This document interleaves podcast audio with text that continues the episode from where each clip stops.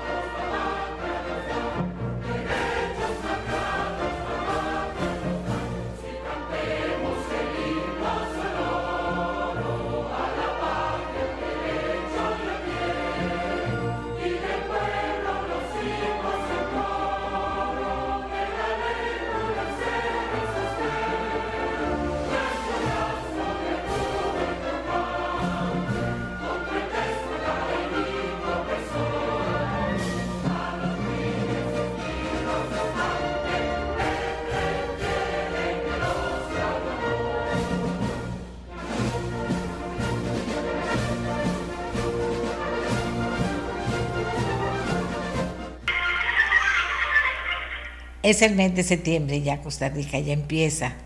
Y es bueno, como cada fecha, que tratamos de recordar eh, por qué se celebra cada cosa, que recordemos por qué celebramos el 15 de septiembre. Y que ojalá los maestros y los profesores en las escuelas y en los colegios puedan analizar el himno con sus alumnos y alumnas porque realmente cada himno refleja parte importante de lo que somos los costarricenses. Y si hay algo que hay que revisar, pues se revisa con los muchachos y las muchachas, con los chiquitos y las chiquitas. Es importante, por eso nosotros lo hacemos aquí. Bueno, la educación es tema de hoy en el programa.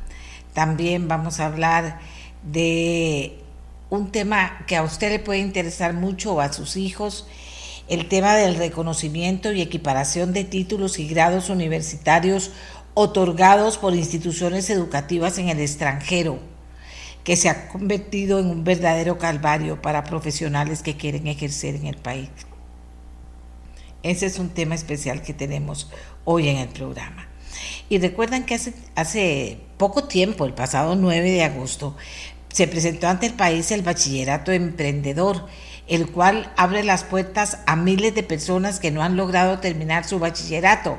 Hoy tenemos, como todos los viernes, buenas noticias del bachillerato emprendedor y vamos a conversarlas con ustedes en este programa.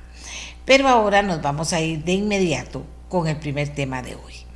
Costa Rica encabeza junto a Ecuador y México, junto a Ecuador y México, un rezago educativo formal como resultado principalmente de los cierres de centros educativos y problemas de conectividad durante la pandemia. Pero este estudio, que dicha que lo pone ahí porque hay que hablar de eso también, por la huelga larguísima de educadores que hubo antes de la pandemia. En total los estudiantes perdieron el equivalente a dos años de escolaridad, según el noveno informe del Estado de la Educación Bien, tenemos a doña Isabel Román, que es la coordinadora del informe que realiza el Estado de la Nación, para que nos hable de los principales resultados. Y luego, ya es el noveno eh, informe. ¿Considera ella que en qué ha logrado incidir en la educación costarricense estos nueve informes que se han hecho y que nos encuentran en este momento con que total de estudiantes perdieron el equivalente a dos años de escolaridad. Doña Isabel, muy buenos días. Adelante. Muy buenos días, doña Amelia. Muchísimas gracias por el espacio y por darnos la oportunidad de conversar sobre este tema, como bien usted señalaba. Y justamente ahora que estamos empezando, como usted decía, septiembre eh, y, y, celebrando, estaba recordando el primer informe, ahora que usted estaba hablando poníamos una cita en el primer informe del estado de la educación allá por el 2006 eh, iniciamos ese informe con una cita de, de José María Castro Madrid, que decía, se ha propagado en el mundo un espíritu de análisis. Hay tal emulación de las naciones que todo lo que se nos, no se ejecute conforme a los mejores principios tendrá resultados desfavorables y ningún pueblo podrá competir con los demás sin mucha actividad y sin mucha ciencia. Eh, poníamos en, aquel momento esta cita de nuestro primer jefe de Estado, eh, porque efectivamente desde ahí este era un país que apostaba por la educación.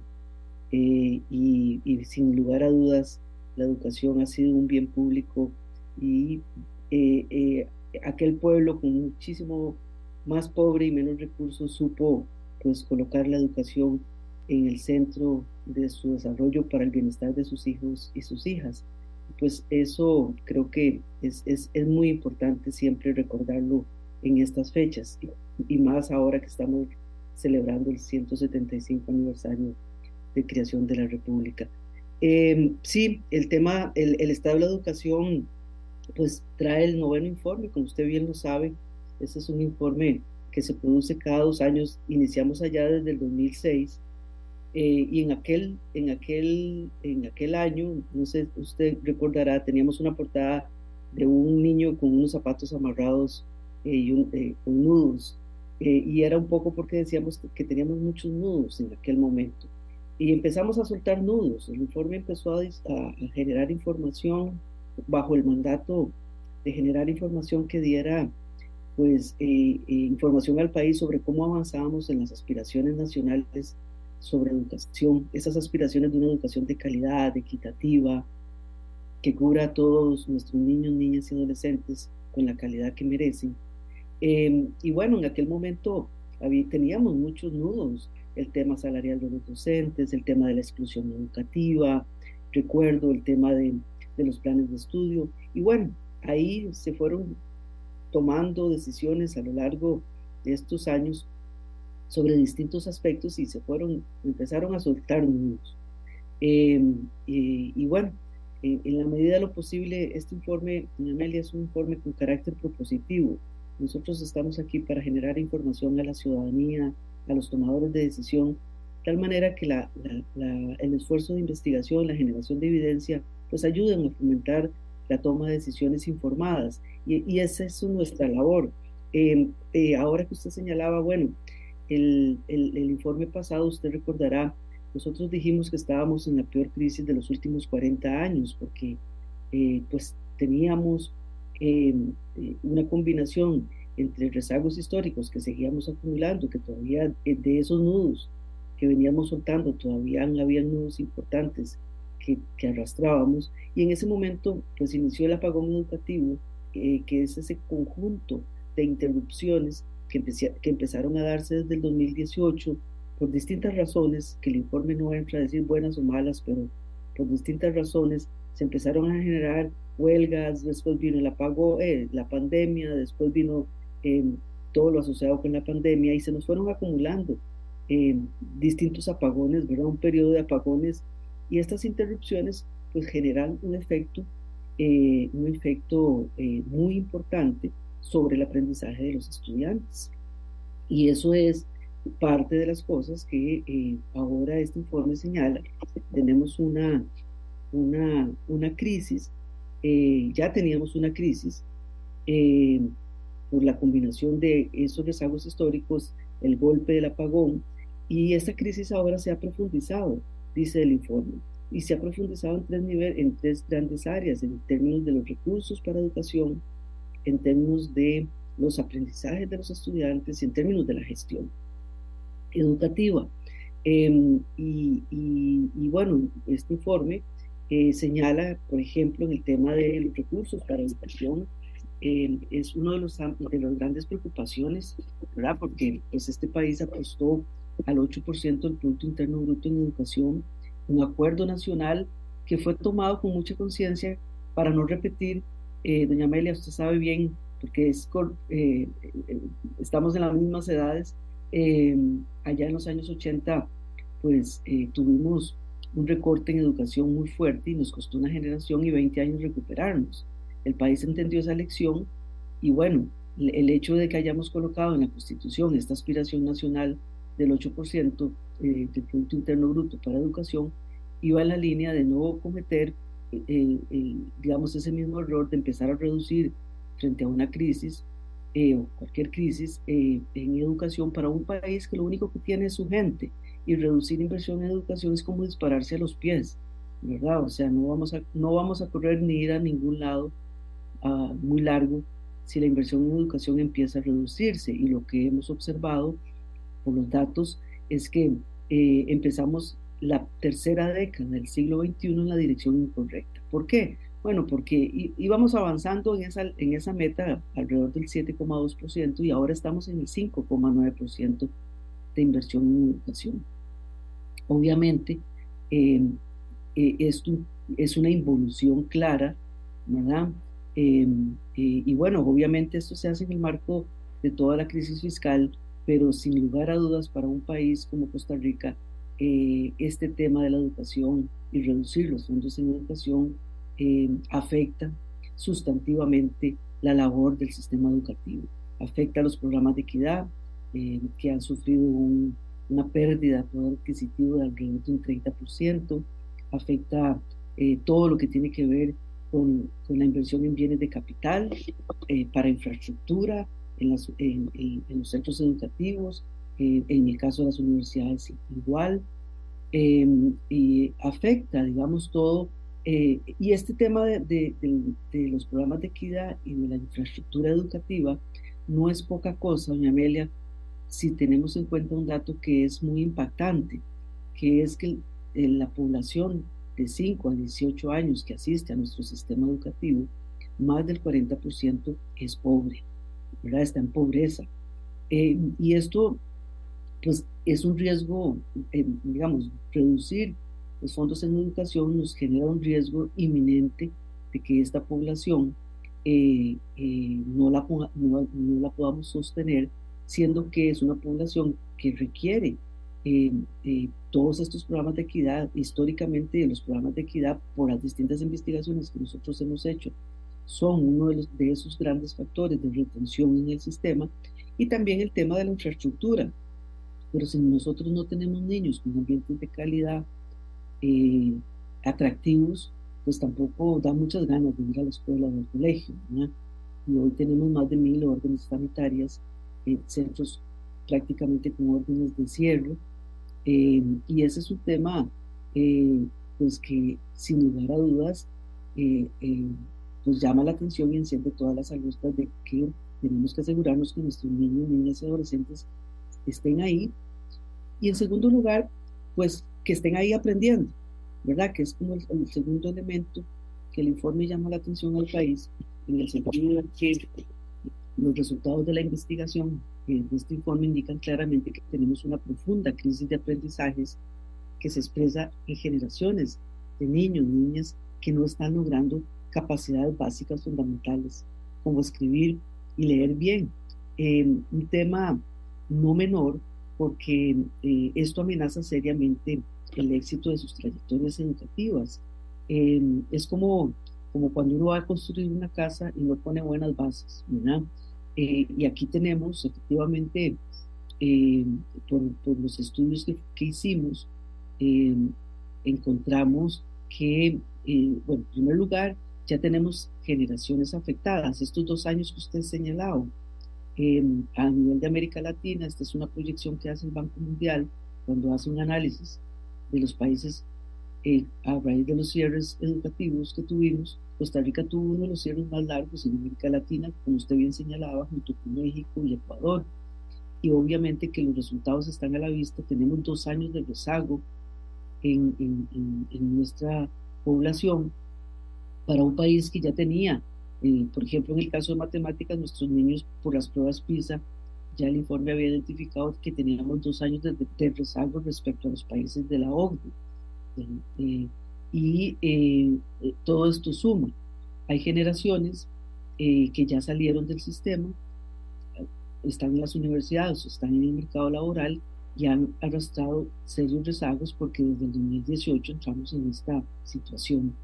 Y y, hay, y las generaciones que están en, el sistema educativo en los años tempranos, como los de primer grado que estuvieron en pandemia, eh, que fueron afectados en la pandemia, y los que están en cuarto grado y quinto, que también estaban en los primeros años durante todo este periodo, eh, muestran esos serios rezagos que ahora podríamos detallar. Y finalmente, en términos de la gestión, bueno, aquí el tema es que el, Ministerio de Educación ha sido incapaz de planificar y ejecutar planes remediales robustos para el día después del apagón educativo y sentar las bases de una recuperación futura. Y un poco lo que señala el informe es que bueno, ha privado cambios de rumbo eh, que generan mucha incertidumbre eh, eh, y se han dejado de lado acuerdos nacionales forjados por largas décadas que establecían un norte de la política educativa. Entonces por ahí andan, doña Amelia, grosso modo, luego podemos ir detallando como usted desee eh, estos, estos temas. Es un este, informe grande y, el tiempo no nos alcanza para todo, pero si usted tuviera que destacar, ¿cuáles son los tres primeros aspectos a los que tienen que ponerle decisión, los que, a los que tienen que ponerle mucha atención los que toman decisiones, porque hay, hay gente que dice, pero esto no es solo es de plata, es de muchos problemas más que tenemos que enfrentar como sociedad. Si usted tuviera que destacar esas tres cosas a las que los que toman decisiones tienen que ponerle atención, ¿cuáles serían, Isabel? Sí, gracias, doña Amelia, por su pregunta. Em, bueno, el informe em, a este balance general que hace también, bueno, hace un, recuento de un conjunto de retrocesos estratégicos que tenemos en, en distintas áreas. Eh, bueno, ustedes mismos han informado eh, en inversión en infraestructura educativa, en informática educativa, en, en, contratación docente, en, enseñanza del inglés, en educación técnica y en currículum completo.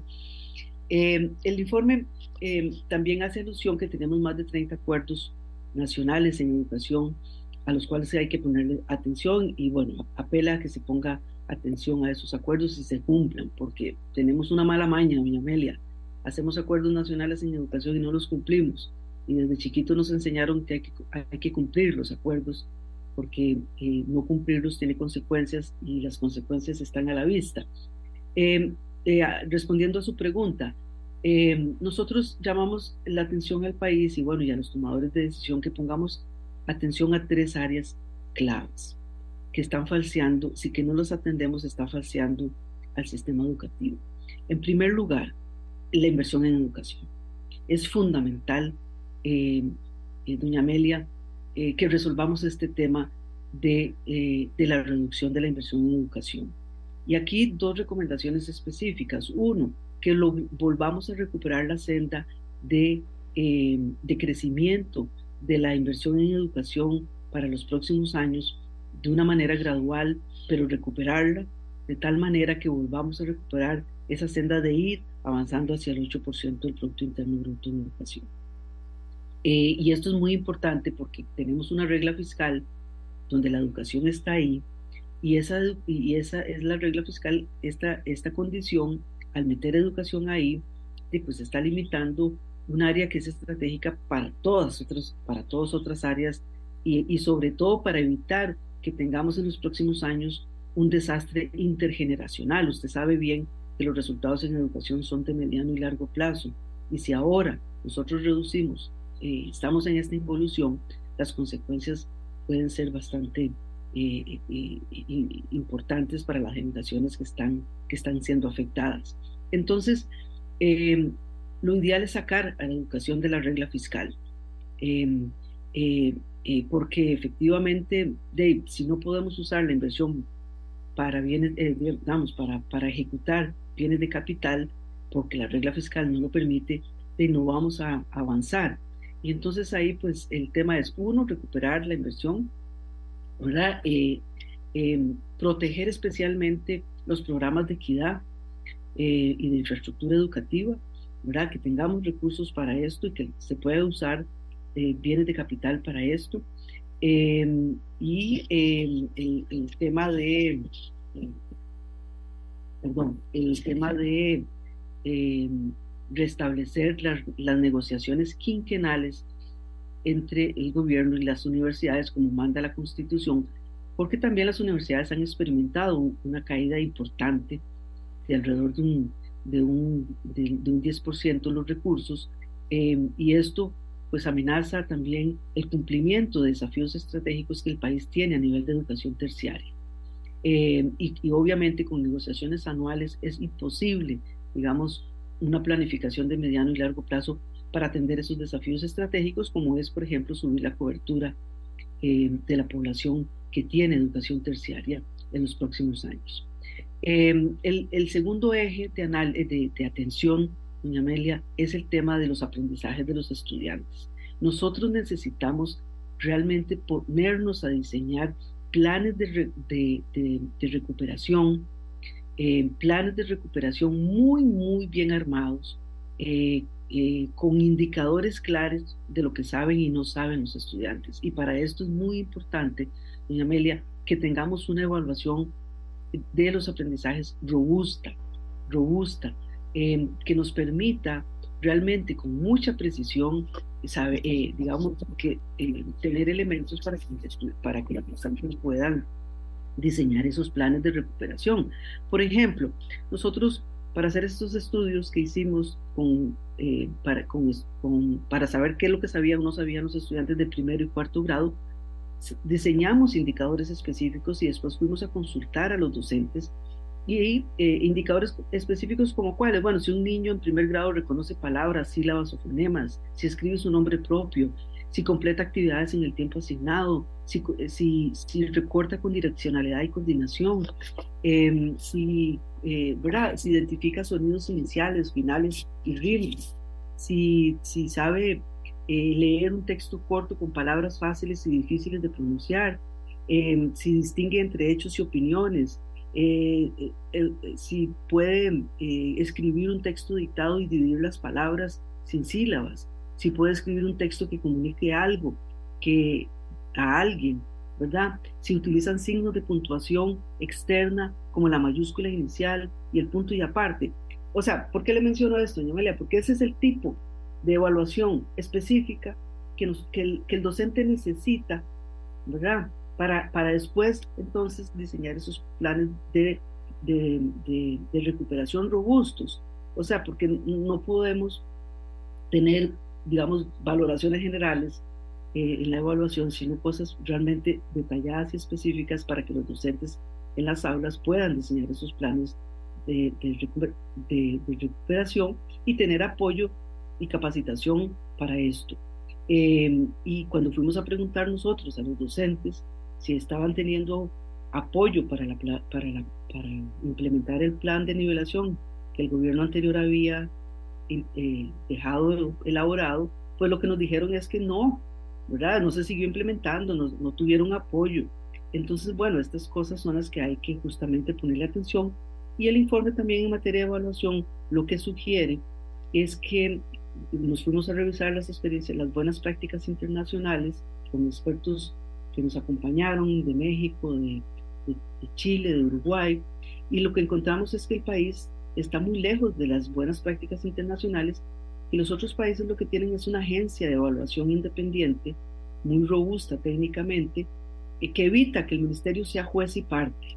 Porque ahora lo que nosotros tenemos y hemos tenido es un ministerio que es juez y parte en el tema de la evaluación. Entonces antes con el bachillerato, de las curvas que se hacían en el bachillerato y, y ahora pues, siempre está el tema de la, de la cuestión política ahí metida y, y en estos temas de evaluación no solamente hay que tener eh, instrumentos robustos, sino realmente una entidad independiente que trabaje, obviamente en articulación con el ministerio, pero que haga su trabajo independiente de tal manera que nos aseguremos que todos estos procesos de evaluación se construyan eh, técnicamente de una manera robusta, primero para no estresar a los estudiantes y a los docentes y a los padres de familia, eh, con instrumentos que no han sido bien piloteados, que no eh, donde los docentes no han sido bien capacitados. Todo esto es un tema importante. Entonces ahí hay un área eh, también que el informe llama la atención. Y el, tercer, y el tercer eje, doña Amelia, es el tema de los apoyar y mejorar las condiciones laborales y de trabajo de los docentes y su formación eh, inicial y, su capacitación continua. Y aquí el informe llama, bueno, a, revisar el tema del régimen de empleo y la política salarial, em, em, que se, porque es muy importante, los, los salarios de los docentes han, han perdido un 18% de poder adquisitivo en los últimos años. Em, y tenemos una oleada de, de, pensionados. En los últimos años se han pensionado más de 5.000 docentes y se espera que en los próximos años se pensionen 1.600 docentes por año. Así que tenemos una desbandada eh, y, y, un recambio generacional. Entonces es muy importante porque puede ser que entonces podamos entrar como hay muchos países en América Latina hoy con una crisis de docentes porque nadie quiere estudiar eh, para docente. Entonces ahí tenemos que encender todas las alarmas. Pero bueno, eh, no es darles un cheque en blanco. También el informe habla tenemos que aplicar pruebas de idoneidad para asegurarnos que sean los mejores los que entren al, al, sistema educativo porque van a estar con niños, niñas y adolescentes en los próximos años. Entonces, aplicar las pruebas de idoneidad, la ley que se aprobó en el 2020. Aquí tenemos, porque se nos acaba el tiempo, eh, varias opiniones. Y fíjense que las opiniones van en ese sentido. La situación es muy preocupante. El tema de capacidad de gestión, de capacidad de gestión, es un verdadero tema a resolver. Sería bueno que revisen la ejecución presupuestaria del Ministerio de Educación Pública no necesariamente es un tema de regla fiscal, ahí no están las limitaciones. El MEP es el segundo programa presupuestario más importante al que los costarricenses le asignamos recursos. Entonces, no es necesariamente un tema de recursos. La gran mayoría de funcionarios públicos han perdido el valor de sus salarios solamente, no solamente los educadores. Es parte de las consecuencias de la situación fiscal, lamentablemente. También nos dicen, también nos dicen eh, personas que han estado hablando. Es exagerado otorgar un 8%, es demasiado dinero y solo se presta para dilapidarlo en salarios y rubros de lujo. Se necesita racionalidad y sobriedad en todo. Otra persona, fue exagerado e iluso otorgar un 8% del PIB a la educación. Menos dinero obliga a ir a lo importante y a lo esencial. Y yo quiero cerrar aquí agradeciéndole a eh, doña Isabel su presencia en el programa, pero sí decirles que si siempre lo que hacemos es pedir plata y no revisamos otras cosas, pues entonces nos vamos a quedar dando vuelta eh, eh, en lo mismo. Dice que el cambio demográfico exige revisar el 8%.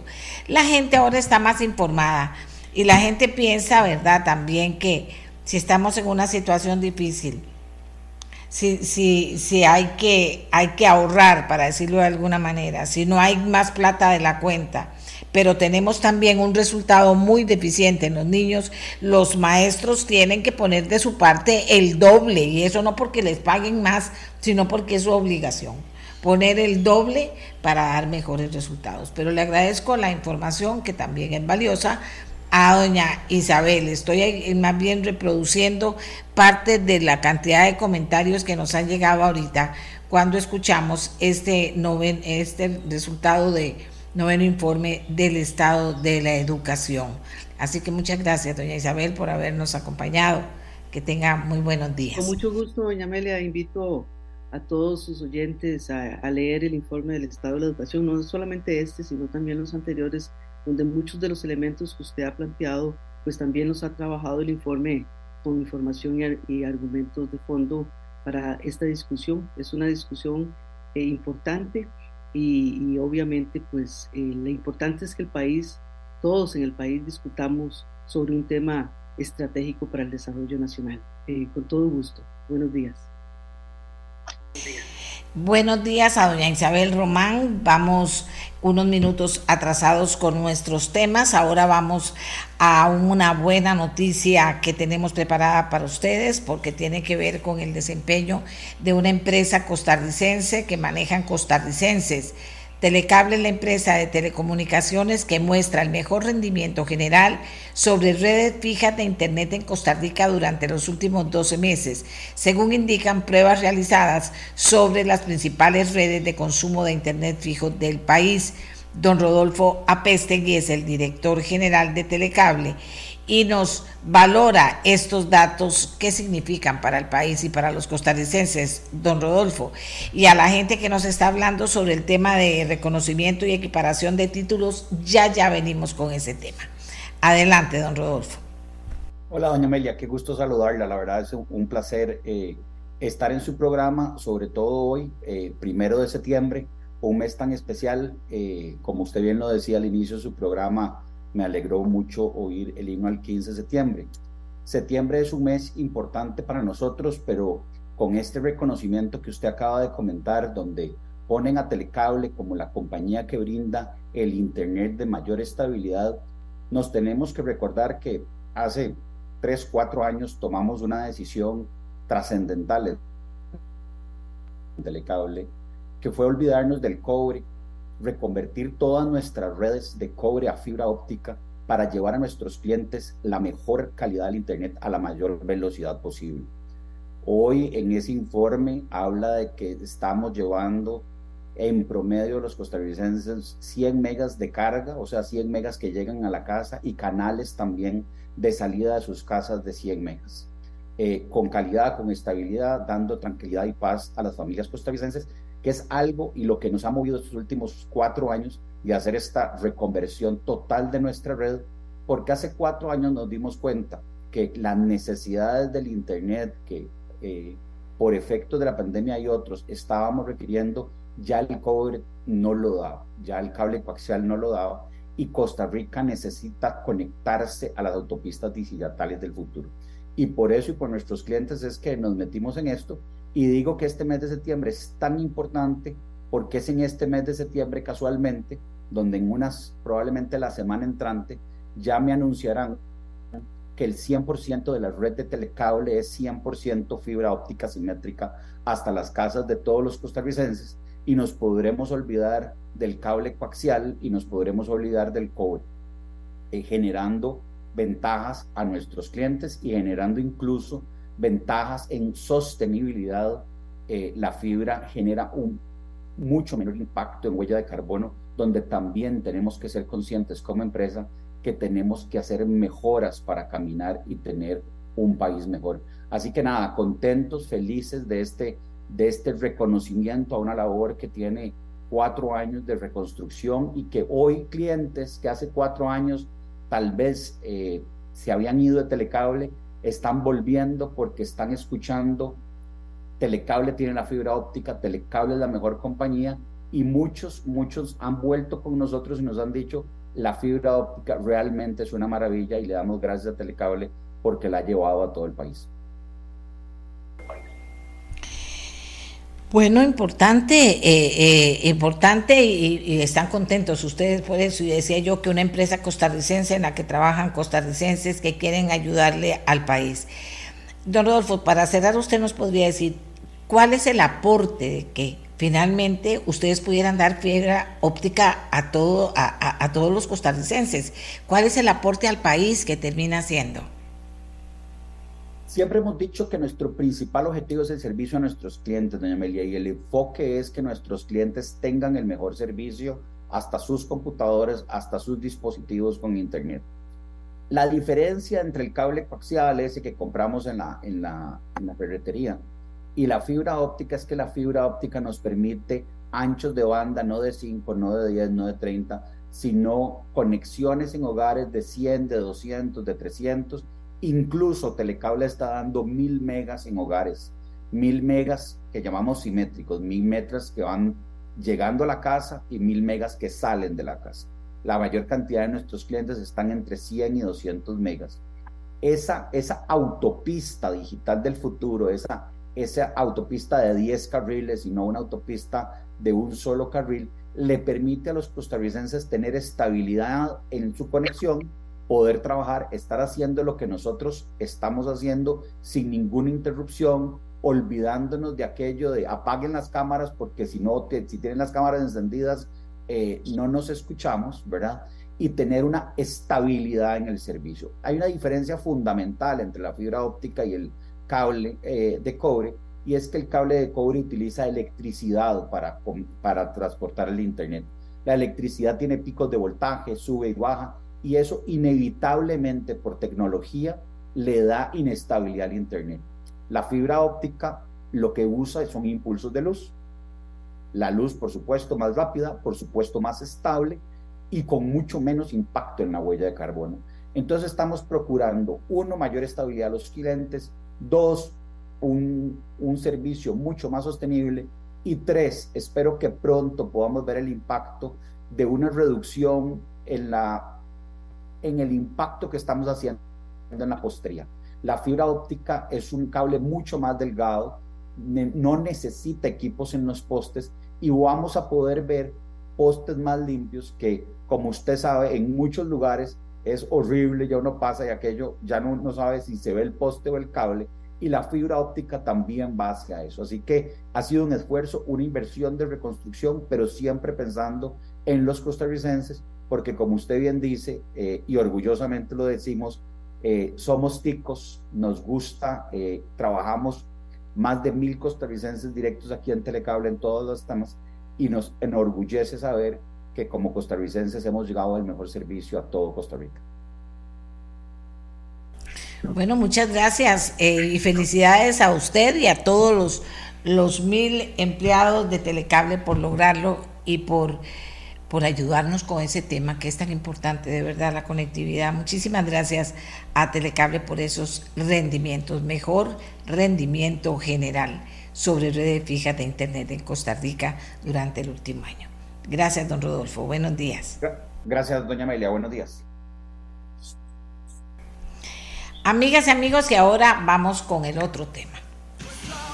El tema del reconocimiento y equiparación de títulos y grados universitarios otorgados por instituciones educativas en el extranjero es un verdadero calvario para profesionales que quieren ejercer en el país. Investigamos el tema y se nos ha indicado que para este gobierno es una prioridad y que quien está a cargo de la implementación es la ministra de Educación, doña Catherine Müller. Doña Catherine ha designado al director ejecutivo del Consejo Nacional de Educación Superior, Juan Ricardo Wong, para representarla en este foro que tiene como fin conocer el estado de situación de las gestiones que se hacen para implementar una forma ágil y eficiente de responder a una necesidad real que tiene nuestro país. Van a participar, además del señor Wong, Dinia Vega, representante de la Federación de Colegios Profesionales Universitarios ante el CONESUB, José Ramón Molina, miembro de la Comisión de Reconocimiento de la Universidad de Costa Rica, y tenemos testimonio de tres costarricenses, esperamos que los tres se puedan conectar, para que nos cuenten y usted vea en carne propia cuando decimos la necesidad que hay de agilizar estos procesos y la importancia que esto tiene, nos demos cuenta de que estamos muy atrasados, que hace tiempo se habla de la urgencia de hacerlo y que queremos por eso saber cuál es el estado de situación, qué es lo que estamos haciendo. Vamos a empezar con los representantes que hemos mencionado eh, de la CONESUB, de la universidad, eh, para que ellos nos digan cómo está el estado de situación. Vamos a escuchar luego los testimonios y finalmente vamos a volver a conversar con ellos para que nos digan qué creen que se puede hacer en ese sentido o qué pueden contar que ya se está haciendo en ese sentido que está cambiando la forma de hacer las cosas hasta ahora. Entonces también va a estar con nosotros la doctora Marisa Durman. Estamos tratando de lograr la conexión con la doctora Fiorella Calderón y el doctor Shifter Shifter que está en los Estados Unidos. Así que buenos días a todos, gracias por estar con nosotros. Don Juan Ricardo Wong, director ejecutivo del Consejo Nacional de Educación Superior, usted nos puede contar cuál es el estado de situación de este tema. Adelante. Sí, doña Amelia, muy buenos días, muchísimas gracias, es un gusto realmente estar en este programa y también un saludo cordial para los compañeros y las personas panelistas del día de hoy. Para nosotros realmente nos llena de, de bastante felicidad el saber de que este proceso y este proyecto de ley ya se encuentra en la corriente legislativa y está en estos momentos en un periodo de, de consulta de criterios, ¿no? Para pasar luego a la comisión respectiva y poder pues tener en una primera instancia dentro del plenario pues la primera aprobación. Eh, yo no quisiera ahondar mucho en, en los antecedentes y la trayectoria que han tenido que ha tenido este proceso a nivel digamos de otras instancias.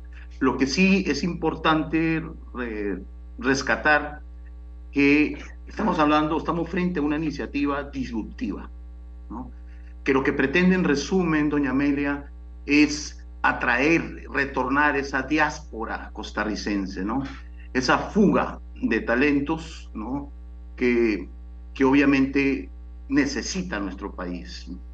Y lo que se quiere en este proyecto de ley es tratar de trabajar con procesos de reconocimiento y equiparación que en eso pues hay una diferencia que es importante luego hacer la diferencia, en una forma expedita, fluida, de tal manera que los profesionales que estudien en el extranjero y obtengan un título de una universidad extranjera puedan tener en, en, su país el reconocimiento y la equiparación en una forma bastante rápida. Pero no solamente los profesionales costarricenses que se encuentran fuera, esa diáspora costarricense también hay que trabajarla con eh, con profesionales extranjeros que pueden contribuir mucho al cierre de esa brecha que existe eh, entre la oferta y la demanda laboral. Recordemos que este es un país que alberga muchas multinacionales y muchas transnacionales y que estas multinacionales y transnacionales exigen niveles de talento humano importantes que son dotados, digamos, por por las instituciones educativas de este país, pero también podemos nosotros rescatar gente que se encuentra estudiando afuera y que puede contribuir con el cierre de esta brecha. Entonces, en resumen, eh, doña Amelia, estamos ante una iniciativa disruptiva que pretende retornar la diáspora costarricense y también, pues obviamente, tener la oportunidad de contar con extranjeros y sobre todo fortalecer eh, el proceso de educación superior de este país. Nosotros nos encontramos muy contentos, nosotros acabamos de, publicar el 6 de julio de este año el nuevo reglamento del CONESUB que tiene esas aristas importantes, busca justamente lograr eh, de alguna manera tener procesos expeditos de autorización, pero también procesos de vigilancia y de inspección de las universidades. Pero también tiene una arista fundamental, porque si nosotros leemos a fondo ese nuevo reglamento, podemos, eh, podemos percibir inmediatamente de que buscamos la internacionalización de la educación superior. Y esa internacionalización puede llevarnos a futuro a convertirnos en un hub académico y obviamente este proyecto de ley viene a contribuir enormemente en este, en este objetivo. ¿Por qué? Porque estaríamos a nivel, digamos, de la educación superior, estaríamos nosotros intercambiando tecnologías, conocimientos, habilidades con universidades que se encuentran dentro de la dentro del digamos del rango de universidades importantes en cada uno de los países del mundo. Entonces, eh, yo espero eh, que realmente exista ese consenso inmediato para que realmente este proyecto de ley se convierta en un proyecto y realmente podamos contribuir con el desarrollo tanto del país como el desarrollo también de la educación superior eh, costarricense. vamos a conversar entonces con eh, Dunia Vega Díaz, representante de la Federación de Colegios Profesionales de Costa Rica, quien está precisamente para valorar cuál es la posición que tienen ellos sobre el tema. Adelante, Dunia, buenos días. Sí, buenos días, doña Amelia y todos los presentes acá en este panel y todos quienes están escuchando este programa. Eh, mi nombre es Dinia Vega, eh, lo corrijo, no soy Dunia, Dinia Vega. En este momento vengo como parte de la representación de la Federación de Colegios, que para nosotros es muy importante pues el análisis de todos y cada uno de los proyectos de ley que se vayan a presentar y que tengan incidencia justamente eh, relacionado con el accionar de los colegios profesionales. Este proyecto, por supuesto, es uno de ellos que para nosotros es de suma importancia la participación y la incidencia que la federación pueda tener en mejorar y hacer a las observaciones pertinentes del proyecto mismo, ¿verdad?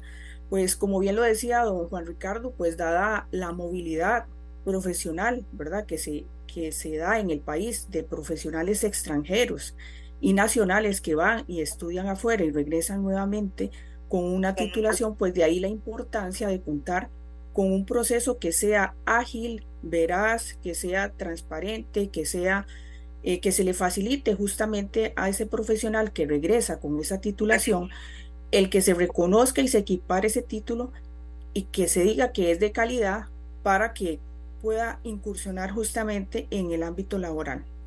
De ahí pues que nos hemos abocado al interno de la federación a conformar una comisión que analice justamente este proyecto para ver cuáles son las fortalezas que tiene y cuáles son esas debilidades que presenta eh, hacer las observaciones del caso para no entorpecer el proyecto en sí, sino justamente eh, contribuir a fortalecerlo y agilizar el proyecto. Se reconoce que es necesario, como bien lo decía don Juan Ricardo, pues que el proyecto sea, el proceso sea ágil. Eh, si hemos encontrado algunas dudas del proyecto mismo, ¿verdad? Que consideramos que, que deberían de, tener sus mejoras, como por ejemplo en el artículo número 6, que dice que aquellas personas que van a tener imposibilidad de presentar algún tipo de documentación, pues van a tener, no es un trato especial, sino que se va a hacer un análisis por aparte para ver este, que esa documentación, eh, qué tan prioritaria es o qué se va a decidir en relación a esa autorización. Entonces, lo ideal sería contar con un proceso único, ¿verdad? Normalizado, que vea todo eso, todos esos aspectos. Y, el proyecto no establece claramente cuáles van a ser esos procedimientos, ¿verdad? Entonces de ahí la importancia de que quede claro cuáles son, van a ser esos parámetros para tener en cuanto a requisitos mínimos que debería tener la universidad a la cual se le va a asignar ese análisis, pues que tenga también requisitos mínimos para que eh, ese estudio sea realmente pues acorde a la necesidad de, quien vaya a, solicitar el, trámite. Eh, por supuesto que cuando se le reconozca a la persona el título, eh, lo que se busca no solamente es que sea ágil el proceso, sino que también eh, sea coherente con todas las necesidades que el país mismo tiene, ¿verdad? Entonces no es solamente reconocer el título por reconocer para dar pues a la, apertura a, que se hagan estos estudios y que la persona tenga esa oportunidad, sino también es que los títulos que vengan pues sean de calidad. Entonces de ahí tal vez la necesidad de que el proceso sí se mejore y de que tal vez se haga eh, una unificación entre CONARE y CONESU para que eh, se trabaje de manera ágil y eficiente y que, se, y que se cumpla con el objetivo de la persona, que es titularse y reconocerle ese título y equipararlo, ¿verdad? Entonces, eh, por ahí va la posición que tenemos nosotros en la federación. Escuchar también a José Ramón Molina, doctor José Ramón Molina, de la Comisión de Reconocimiento de la Universidad de Costa Rica. Adelante, eh, doctor Molina. Muy buenos días, de verdad un placer participar en esta conversación. Yo actualmente no estoy en la Comisión de Reconocimiento de la Universidad de Costa Rica, pero he participado por mucho tiempo en ella. Uno, hay, como dice doña Dinia, hay muchas, eh, eh, digamos, dudas con respecto a lo que dice el proyecto. Yo no estoy eh, en contra de, lo, de, la, de la bondad que el proyecto pueda tener, de los beneficios que puedan tener los eh, la gente que estudia afuera. Yo fui uno de esos que estudió afuera y tuve que pasar eh, por el proceso de reconocimiento. Entonces uno dice, bueno, sí, hay que hacerlo. Eh, primero tenemos que ver que hay muchas universidades a nivel del mundo que no son de tan buena calidad y que a veces traen cosas que usted se asusta cuando ve los, los atestados. Universidades que no tienen, digamos, procesos adecuados, eh, que no se apegan a lo que hace el, país, eh, no llenan requisitos. A veces muchas, eh, muchos de los que solicitan los reconocimientos fallan en su proceso. eh, porque atrasan los trámites y eso es una de las cosas que queremos hablar. A mí hay una cosa que sí me preocupa considerablemente y es que el Ministerio de Educación Pública sea un ente capaz de otorgar títulos de grado que, que, no tiene, porque el, el, MEP es un ente encargado de la educación primaria y secundaria en el país. Y un, un ente como este no puede o no tiene la potestad para reconocer títulos de otras instancias. Para mí tienen que ser las universidades y lo que está haciéndose en este momento a través de CONARE eh, es un proceso adecuado. Ahora, las universidades privadas pueden participar, no tengo ningún inconveniente con eso, siempre y cuando se garantice que la universidad que va a reconocer los títulos o que va a participar en ese proceso tenga un proceso digamos, de, de, acreditación o que tenga la capacidad de poderlo hacer eh, de una manera, eh, digamos que eficiente. Ahora, al ir al Ministerio de Educación Pública, el proceso, siento yo que se puede politizar la, eh, el asunto de los reconocimientos. Lo que dice doña Dinia, ¿qué pasa con esos, esas personas que no pueden traer eh, trámites que países, que no quiero mencionar cuáles, van a traer, no pueden darles, no les dan eh, certificaciones. Y el no tener esas certificaciones, eh, ¿quién es el comité? ¿Quién es la comisión? ¿Quiénes son los que dicen, sí, yo acepto lo que usted me dice? Aquí no estamos hablando de que si quiero o no, es que yo tengo que tener atestados para poder ejercer la profesión como tal, y ese es el tema principal. Gracias, señor Molina. Ahora vamos a escuchar parte de la historia esta, ¿verdad? Que tiene que ver con testimonios de lo que han pasado ya algunas personas y lo que están pasando otras personas, para que ustedes vean que el tema no solo es importante que se haga diferente en Costa Rica, sino que debería estar suficientemente claro para que puedan pasar, para que dejen de pasar cosas que han estado pasando. Eh, la doctora Marisa Durman es una de ellas. Le voy a dar la palabra para que ella nos hable de su experiencia y nos pueda hablar también de la experiencia de la doctora Fiorella Calderón, que no ha podido comunicarse, eh, conectarse con nosotros, está fuera del país. Adelante, doctora Durban. Buenos días a todos. Muchísimas gracias por la oportunidad de pues contar un poco el testimonio y, y la experiencia que tuvimos eh, mi colega y yo y, otros colegas que también conozco, eh, por lo menos en, en, medicina, que hemos tenido y ha sido realmente un, calvario lo que es el proceso de incorporación como especialistas en, en Costa Rica eh, en, en, medicina. Eh, creo primero lo importante es eh, también eh, tener claro que mi objetivo, y, creo que todos estamos completamente alineados en este foro, es que em, tenemos que ser mucho más ágiles y mucho más eh, eficientes a la, a la hora de, de, verdad de poder traer a todo este montón de personas profesionales costarricenses que queremos regresar al, a nuestro país y, y aportar, ¿verdad?, a, que nuestro país también vaya poquito a poco siendo un mejor lugar y, un lugar en donde realmente hayan profesionales de calidad sin cortar esquinas, por supuesto. O sea, definitivamente es importante que existan eh, ¿verdad? Todos estos eh, parámetros y, y, procesos que, realmente sean de alta calidad y completamente de acuerdo que, que eso no significa eh, cortar esquinas y, equiparar títulos de, profesionales que, que, realmente no cumplan con, las, con los requisitos que, que se, se, establezcan en Costa Rica. Pero más o menos quería, pues, por ejemplo, contarles que en mi caso, eh, yo hice el proceso de incorporación en Costa Rica, lo inicié eh, más o menos en agosto del 2016. Eh, ahí es donde empiezo yo a meter todos los papeles que el Colegio de Médicos en aquel momento solicitaba. Y eh, no recibo, eh, digamos, se, procesan todos los requisitos que tienen que venir traducidos oficialmente, tienen que venir apostillados, piden también, digamos, por ejemplo, una carta de delincuencia, etcétera, etcétera eh, son verdad bastante extensos, pero yo logro hacer toda esa incorporación en agosto del 2016. A mí no me notifican de que del jurado, digamos en Costa Rica para poder equiparar el título en especialidades hay que hacer un examen teórico y un examen práctico de la especialidad en donde uno está queriendo, digamos, incorporarse. Entonces, yo no recibo una, un, correo de notificación de nombramiento de jurado hasta diciembre del 2016. O sea, imagínense que pasó septiembre, octubre, noviembre, diciembre, cuatro meses para apenas ser notificada de ese jurado. Una vez que me notifican del jurado, Em, tienen que escoger una fecha o hay que escoger una fecha en donde obviamente este jurado pues pueda todo el mundo estar presente, igual que, que yo. Y imagínense que el examen no se llega a realizar hasta el 28 de abril del 2017. O sea, entonces ya íbamos otros cuatro meses más tarde, ¿verdad?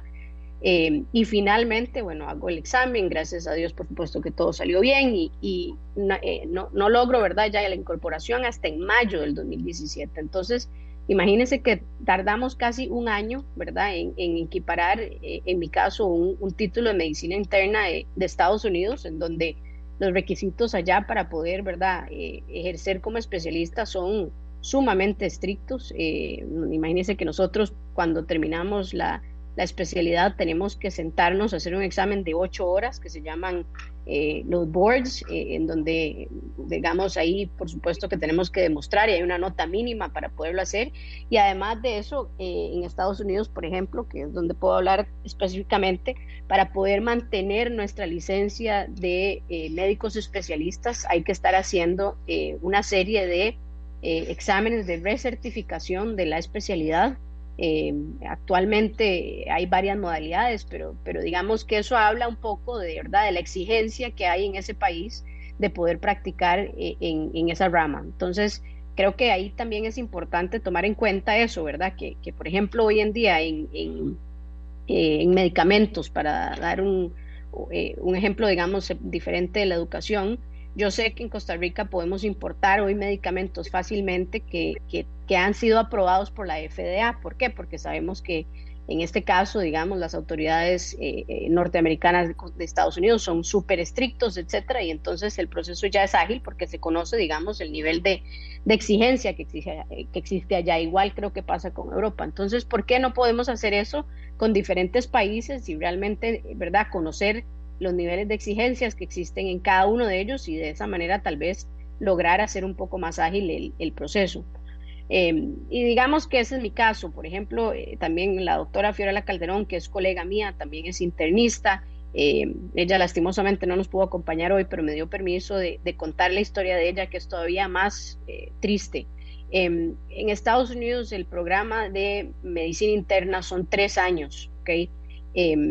y con eso nuevamente uno ya tiene las horas y la, experiencia estipulada, eh, los requerimientos para sentarse a hacer este examen de ocho horas que ella, digamos, aprueba. Cuando ella empieza a hacer el proceso de equiparación en Costa Rica, el programa de medicina interna en Costa Rica son cuatro años. Y entonces, eh, a pesar de que ella, eh, ¿verdad?, trata de demostrar los créditos, ¿verdad?, las horas de rotación que ella tuvo, los diferentes programas que ella tuvo que hacer, Em, básicamente le ponen mil y una trabas eh, y como no cumplía con ese año adicional, literalmente tuvo que lastimosamente entrar en una vía legal, etcétera, em, porque aun cuando tenía incluso eh, un aval y una carta del presidente de la Asociación de Medicina Interna, que era la especialidad que ella estaba buscando equiparar, diciendo que, que, los requisitos y el tiempo que ella había rotado y todo eso había sido suficiente y que había aprobado los boards, etcétera, eh, en plena pandemia, con necesidad urgente de especialistas en medicina interna, ya con ella experiencia trabajando en Estados Unidos, etcétera, no la quisieron incorporar al colegio. Hasta que estuvo, tuvo que hacer, eh, ir a la vía legal, poner un salacuartazo, y esto, o sea, hasta creo que incluso en la televisión salió y todo eso, pero, pero es increíble pensar que en un momento en donde Costa Rica estaba sufriendo, el mundo entero, pero Costa Rica con una necesidad eh, imperativa en especialistas de medicina interna, nuestros pacientes en la caja muriéndose, y a ella, porque no tenía ese año adicional según eh, el programa, digamos, de Costa Rica, pero si era, digamos, lo suficientemente eh, ¿verdad? Eh, profesional para poder estar trabajando en Estados Unidos y haber acertado ese examen de los boards, nunca, o sea, le quisieron atrasar el poder hacer, el, presentar el examen teórico práctico aquí y eso lo logró creo que hasta hace como seis meses. Entonces, esas son historias que, que ¿verdad? Que uno dice, no puede ser, ¿verdad? Eh, realmente, pensando justamente en lo que dijo doña Dinia, en que tenemos que ser coherentes, ¿verdad? En las necesidades nacionales y creo que para nadie es un secreto que, que la escasez de especialistas que existe en Costa Rica es enorme y cada vez va a ser peor y esto es un problema y una realidad a nivel mundial. Pero entonces tenemos que tratar de ver cómo hacemos para que cuando estos especialistas queramos devolvernos a vivir a nuestro bello, bellísimo país, en donde tenemos muchísimos, ¿verdad? Eh, eh, conexiones y queremos regresar, que, más bien los recibamos con las manos abiertas y que sea realmente diciendo, por supuesto, usted es un especialista de una calidad enorme, véngase para acá y, y, lo ayudamos y ayúdenos, porque, porque sin duda alguna eh, eh, existimos muchísimos que, que, tenemos muy buenas calificaciones y, y no puede ser que, que, más bien se nos vea eh, o, nos hagan verdad el calvario como, como es eh, eh, volver a, a, Costa Rica. Entonces, sí, realmente ojalá que esto de verdad sea un, una, ¿verdad? Un, proyecto de verdad que, que logremos de verdad que esto sea como todos queremos, proceso más ágil, más eficiente, sin cortar esquinas. Gracias, Marisa, muchas gracias. Aquí nos escriben, dice, cuento mi caso que obtuve máster de una universidad que está entre las 10 mejores de Estados Unidos. Y cuando intenté el reconocimiento de mi título, dice don Giovanni, aquí en Costa Rica, los requisitos y formalidades a cumplir eran tantos y quizá al final no me iban a reconocer. Claro, se debe tomar muy en cuenta el historial de la universidad, carreras y materias que se llevan. En mi caso obtuve el título, quedé registrado en esa universidad y cumplí con todo para graduarme una universidad con más de 100 años de haberse fundado. Sería excelente si apruebe una ley que regule estándares y fije requisitos mínimos. Lo que está diciendo la doctora es cierto. Las exigencias en Estados Unidos son muy rigurosas para profesionales y a quienes estudian en universidades reconocidas y de prestigio. Aquí nos dice también, como sector de educación superior, celebramos la publicación del nuevo reglamento de CONESUB que lideró don Juan Ricardo. Muy pronto van a poder observar resultados de la innovación que permite este reglamento y su aplicación, sobre todo en actualización de carreras, nuevas modalidades y títulos y la globalización del sistema. Y también dice este señor que es don Alex Fernández de la ULACID, que don Juan Ricardo va a estar la próxima semana en ULACID en el Congreso del Futuro de la Educación junto a rectores de las universidades explicando todas las posibilidades de, de crecimiento e innovación que impulsa el nuevo reglamento. Y tengo muchas, muchas... Eh, mensajes de la gente. Dice, toda la razón de la doctora Durman. Por eso hay excelentes profesionales costarricenses que no regresan a nuestro país. Bueno, tenemos otro profesional costarricense, el doctor Shifter Shifter, él está en Estados Unidos. Doctor, muy buenos días. Muy buenos días, muy buenos días. Ah, ah, gracias a todos por invitarme a este, a este foro y, sí soy costarricense, nací en Costa Rica, y, pero vine a estudiar a Estados Unidos desde la universidad y aquí estudié medicina. ahora vivo en Phoenix, Arizona, uh, por 35 años y, y, soy radiólogo, soy un radiólogo uh, con especialidad en, en, oncología y medicina nuclear. recientemente se presentó una oportunidad para mí uh, para colaborar con el Hospital Metropolitano y, que es un centro de excelencia de oncología ah, y radiología. Ah, y no quiero repetir lo que dijo la doctora Durman, pero, pero ya yo empecé el año pasado y, todavía no he recibido nada sobre los exámenes que tengo que pasar. Todavía estoy convalidando los documentos que, que tuve que proporcionar. Ah, la verdad, eh, el sistema de, el proceso o el sistema ah, de adjudicación ah, para los títulos profesionales no está funcionando de una manera eficiente. y, algo hay que cambiar en el sistema. Yo estoy seguro que la gente que está en los comités son muy, pero muy capaces y no, no, sino que el sistema en sí hay que, eh, como decimos en inglés, fine tune it, hay que revisarlo y hacerlo más, más eficiente. yo uh, he trabajado en, en, en, radiología, por, he ejercido medicina por 33 años, uh, perdón, 37 años y radiología en, por 33 años. y como dijo la doctora Durman, Ah, para satisfacer los requerimientos para practicar radiología ah, ah, de oncología y medicina nuclear, tuve que pasar estos boards. En radiología pasamos un examen escrito primero de ocho horas de física, de la física de radiología y todo lo, lo técnico de radiología que tenemos que aprender. Y luego tuve un examen oral de 10 10 presentaciones en frente de profesionales de radiólogos a donde nos enseñan las imágenes y estamos sentados unos enfrente del otro. enseñan, ellos me, me enseñan las imágenes y yo tengo que describir lo que, lo que sea. O sea que eh, los requerimientos son muy, pero muy estrictos y, eso ayuda a capacitarnos de una forma para ser profesionales de excelencia. Ah, como dijo el doctor Molina, yo sé que yo entiendo que sí hay programas en el mundo que, se asusta, uno se asusta y tal vez hay que, hay que ah, ah, tratar de, de, no tratar a todos de la misma forma, pero sí en Estados Unidos yo puedo decir, como dijo la doctora Durman, que es muy, pero muy estricto el proceso para que me hubieran dado una licencia para practicar, para practicar ah, radiología y una, un certificado para, practicar medicina nuclear. como les dije, ah, ni siquiera tengo fecha para los exámenes de teoría.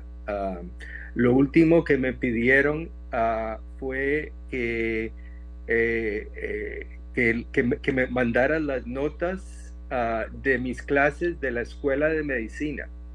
Ah, yo mandé un, un, transcript, perdón, como no sé cómo se dice transcript en español. Uh, primero que me dijeron que solamente tenía dos años y, el, y el transcript claramente son dos años de ciencias básicas y dos años de rotaciones en cirugía, medicina interna, pediatría, psicología, obstetricia, ginecología, ginecología y, psicología, ah, y que no tenía y que le faltaban notas. Bueno, el transcript en la Universidad de North Carolina en Chapel Hill, donde yo estudié medicina, no, tiene, no tienen notas, sino que es un pass or fail. Y ahí en todo el documento decía pass, muy claramente. O sea que la persona que está estudiando los documentos, a mí me parece que ah, esa persona no está entrenada bien para, para, para tomar esas decisiones que faltan más cosas. Ahora, esa persona puede ser que no tenga una guía apropiada para, para, para satisfacer los requerimientos que necesita. Y yo creo que tal vez esto se podría usar tal vez en, en, CONARE o en el Colegio de Médicos o donde sea, unos asesores que son médicos, ah, que digamos asesores ah, ad honorem, que no necesitamos pagar, pero gente que vive en Costa Rica, que, que, ha practicado medicina en Costa Rica y que ha entrenado en el exterior. Digamos, si el doctor Molina, si usted estudió en España, usted puede ser el asesor ad honorem para el CONARE ah, de, de, la gente que está aplicando, que estudió en España, porque usted conoce el, el sistema, y no todos los sistemas son iguales. En Estados Unidos yo tuve que ir a, una universidad y sacar un título en bioquímica por cuatro años y luego cuatro años de escuela de medicina. O sea que son ocho años ah, que tuve que estudiar antes de, sacar mi licencia para practicar medicina. Ah, no sé qué más, como, como ha dicho la doctora Turman, y creo que lo seguimos Muy claro, muy, no, pero muy claro, doctora, ha estado clarísimo, doctor Shifter. Ahora les voy a preguntar a las tres personas con las que hablé al principio, ¿cómo va a cambiar esta historia con lo que tenemos ahora? Porque es como de película, ¿verdad? O sea, realmente, ¿cómo van a cambiar estas historias puntualmente con lo que tenemos ahora o con el, o con el proyecto que, te, que hay, o sea, con el reglamento que hay ahora o con el proyecto que hay en la Asamblea. Doctor Wong, cuéntenos, ¿cómo va a cambiar esta historia y a partir de cuándo? Está en mute. Ah, eh, sí, está. Eh, perdón, perdón, perdón. Muchísimas gracias, doña Amelia.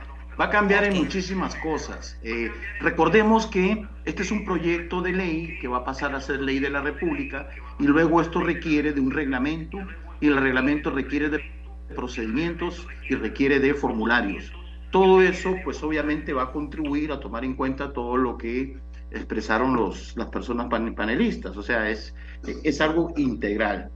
Vea, hay algo muy interesante. Si nosotros observamos el proyecto de ley, está claramente definido varias fases, ¿no? Por ejemplo, en materia de educación, yo lo que, si hay una persona que quiere, obviamente, eh, contribuir con sus conocimientos, su experiencia en materia docente, obviamente lo que va a requerir es un reconocimiento.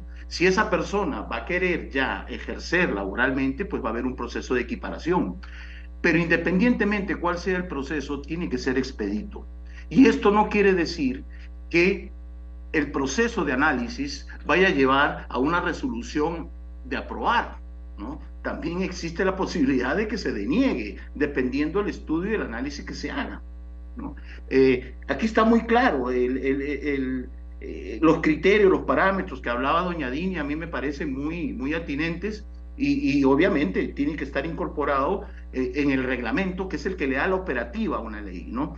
Eh, eh, en el marco del proyecto, pues obviamente está bien claro todo eso, pero lo que va a generar son tres cosas fundamentales, ¿no? Primero, no va a permitir, como lo decía la doctora Durman y lo decía el doctor Schiffer, no va a permitir también poder rescatar esas especialidades médicas, por poner un ejemplo específico, que lo necesita tanto este país. Eh, veamos simplemente lo que está sucediendo con la Caja Costarricense de Seguro Social. Se requiere de especialistas, inclusive en materia de enfermería también. Necesitamos especialistas en enfermería, ¿no? No solamente bachilleres y licenciados en enfermería, sino necesitamos también especialidades, ¿no? E, en, ese, en esa disciplina.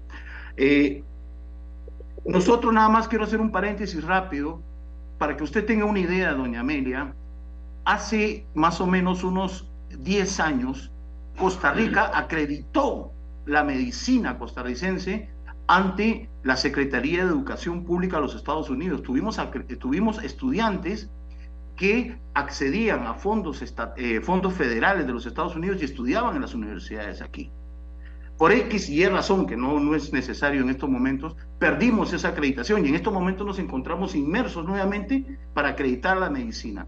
Entonces vea qué interesante. Estados Unidos reconoce la comparabilidad que tiene la medicina costarricense con la medicina en Estados Unidos. Con mucho más razón, el proceso debería ser mucho más ágil, ¿no? En ese sentido. Bueno, es poniendo un ejemplo. Otra cosa importante es que cuando se forma un comité, ¿no? En el seno del Ministerio de Educación Pública, no es un comité cualquiera, obviamente van a haber especialistas, van a haber instancias competentes, ahí podrá estar CONARE, podrá estar con ESUB, los colegios profesionales, o sea, eh, no es una cuestión de que formemos un comité con personas que no tengan la capacidad para poder realizar este tipo de análisis. Y algo muy importante como tercer punto, doña Amelia, es que no va a permitir cerrar las brechas de oferta y demanda, sobre todo en aquellas áreas donde el país requiere, sobre todo en las áreas STEM, ¿no? que eso es fundamental. Y eso justamente yo lo decía cuando rescatamos y hacemos retornar la diáspora costarricense. Todos esos profesionales que se han que se han ido a otros países, que a mí me parece también interesante porque es la búsqueda justamente del desarrollo profesional de las personas. Y, y retornar esa diáspora costarricense. Y también tratar de rescatar, o no rescatar, llamémosle, de, de, facilitar la incorporación de profesionales extranjeros de alta calidad, eso pues obviamente va a repercutir positivamente en el país. Pero lo que hay que concentrarnos, y aquí el proyecto de ley está clarísimo, hay que concentrarnos justamente en generar ese valor agregado que nos puede permitir el retorno de profesionales y la incorporación de profesionales extranjeros. ese es el punto importante. Pero el proceso, si bien es cierto, debe ser expedito, ¿no? debe ser muy fluido, obviamente debe obedecer a criterios eh, bastante, eh, yo diría, bastante técnicos, ¿no? Y justamente poder visibilizar o visualizar, ¿no? De dónde provienen esos, esos, esos títulos. Y eso pues obviamente existe, todo un ranking de universidades, ¿no? En la cual nosotros podemos sustentarnos para el proceso de análisis. Aquí la gente me está diciendo, está clarísimo, es una necesidad. Vamos a seguir con nuestros invitados para que usted pueda oír los puntos de vista de cada uno de ellos. Dinia Vega, adelante, ¿qué piensa usted? Sí, eh, obviamente como todos estamos de acuerdo, es una necesidad país justamente para eh, llegar a solventar esa, esa urgencia de que todos estos profesionales nacionales que van a estudiar afuera no se queden justamente afuera y no, no retornen al país a darnos todo ese valor agregado que ya tienen, ¿verdad? Con, eso, con esas titulaciones. Pero al ver el calvario este de todo este proceso, a lo que voy yo y, la posición que tenemos en la FECUPRO es justamente a que se fortalezca eh, el procedimiento tal, tal como está, lógicamente, pues necesita de una reingeniería para que este proceso sea, como todos estamos de acuerdo, que sea ágil, que sea eficiente, que se facilite justamente ese proceso y que no se, ve, no se vuelva eh, tortuoso tal como está, sino que más bien la persona entienda que cuando ya regresa al país con ese título que necesita hacer esa equiparación y ese reconocimiento, pues eh, ya tenga claro cuál es la documentación que va a entregar, que el, el proceso se va dando de manera que paso a paso él va obteniendo respuestas, que no entregue la documentación y no sepa qué pasó, sino que mucho tiempo después le, le indican que le faltó esto, que le faltó lo otro, y, va perdiendo tiempo y no puede incursionar en el mercado laboral o no puede realmente empezar a ejercer en esa especialidad que le costó tiempo, que le costó dinero, que, que, que él viene, esa persona viene toda ilusionada con ese título a ejercer acá y encuentra todos esos entrenamientos. Creo que todos estamos de acuerdo que lo que se busca es fortalecer el, la, reglamentación o los procedimientos, pero más que todo es que sean claros para quien venga a, a buscar esa necesidad de hacer ese trámite. Entonces, por ejemplo, eh, cuando Juan Ricardo decía que, que, se va a agilizar por medio de procedimientos, también hay otros que deberían de incluirse, que nosotros sí lo hemos analizado eh, artículo por artículo que es necesario pues cerrar esas dudas, esos vacíos que puedan existir para fortalecer más que todo este proyecto. Entonces, por ejemplo, uno que dice de diversos eh, diplomas que la persona pueda traer, entonces uno que se podría incluir justamente es eh, aquellos diplomas que son otorgados en instituciones extranjeras de educación superior cuyo programa formativo esté acreditado por una agencia acreditadora que se encuentre en, en, convenios internacionales y que al, momento de que esa persona regrese acá y ya ese, ese, ese, esa universidad a la cual va a llegar tiene un programa que tiene un mutuo reconocimiento de manera internacional, ese título va a entrar en, en, ese mutuo reconocimiento y se le va a facilitar a la persona el que se haga ese proceso. Entonces, ese, ese tipo de cosas también hay que incluirlas dentro de este, de este nuevo proyecto de ley, ¿verdad? Dentro, dentro de esta, este proceso de equiparación y reconocimiento de títulos. Entonces, de ahí las necesidades de que, qué es lo que se busca, pues obviamente agilizar el proceso, que sea más eficiente este tipo de cosas también es importante y como bien lo dice don Juan Ricardo, la eh, incidencia que podamos tener nosotros como colegios profesionales también es importante analizar nuestros procesos de incorporación para que también se facilite el que esa persona cuando vaya con su título a presentarlo al colegio profesional para que se incorpore al, respectivo colegio, pues también se le facilite eh, durante ese proceso y no sea otro calvario para para que pueda incursionar al mercado laboral con ese título. Entonces, la necesidad primordial es mejorar el proceso, hacerlo más eficiente. Y una de las dudas que también lo tocó don Juan, eh, don José Ramón, es el que, porque es el MEP el que lo hace y no ponerlo en el proyecto de ley como que sea directamente más bien el CONESU. Y ahí, y yendo todavía un poco más allá, que el, que el proyecto sea como una alianza entre CONARE CONESU para no perder todo lo que ya CONARE ha hecho a lo largo del tiempo y fortalecer el reglamento, hacerle todas las mejoras con todos los puntos de vista que hemos visto acá, que más que todo es hacer una reingeniería del proceso y que todo haya la metodología eh, adecuada, que todos los procedimientos sean claros, que no haya entrabamientos y lo que se busca es hacer eficiente el proceso. Entonces, eh, creo que lo ideal sería que quedara bien establecido todo dentro de este proyecto de ley y que sea una alianza con ARE con ESU, ¿verdad? Que sería lo ideal justamente para este, eh, unir esfuerzos y no, no dividir, ¿verdad? Gracias, Dinia. Don José Ramón. Luego que la tramitología para mí es el punto fundamental. Los que tuvimos la oportunidad y dicha de poder estudiar en Estados Unidos, eh, no hay ninguna duda de lo que presentó la doctora Durman y lo que presentó el doctor Shifter con respecto a esos procesos. Ahora, yo digo, ¿por qué hay que hacer algunas cosas como es la traducción de los, todos los, los eh, atestados de los estudiantes cuando vienen en inglés?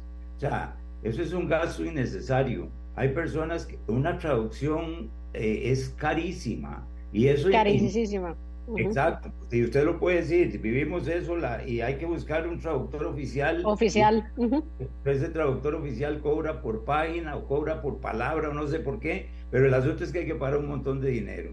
Por Dios, estamos en un mundo globalizado donde el inglés es prácticamente el, el, idioma eh, de, de, la ciencia, entonces no hay necesidad de hacer eso, desde luego yo quisiera que me tienen que traducir un documento que viene en chino porque yo desafortunadamente no, no, no, no lo conozco, pero eso es parte de los, de los, de los procesos. Ahora, eh, yo digo, la tramitología debe ser una situación muy rápida, es un checklist de cosas, esto, esto, esto. Usted estudió en Estados Unidos, en una universidad reconocida mundialmente, ¿y por qué vamos nosotros a venir a hacer eh, un ente de, que va a hacer un escrutinio sobre una universidad si tiene o no la capacidad para dar un título y que venga a trabajar en Costa Rica.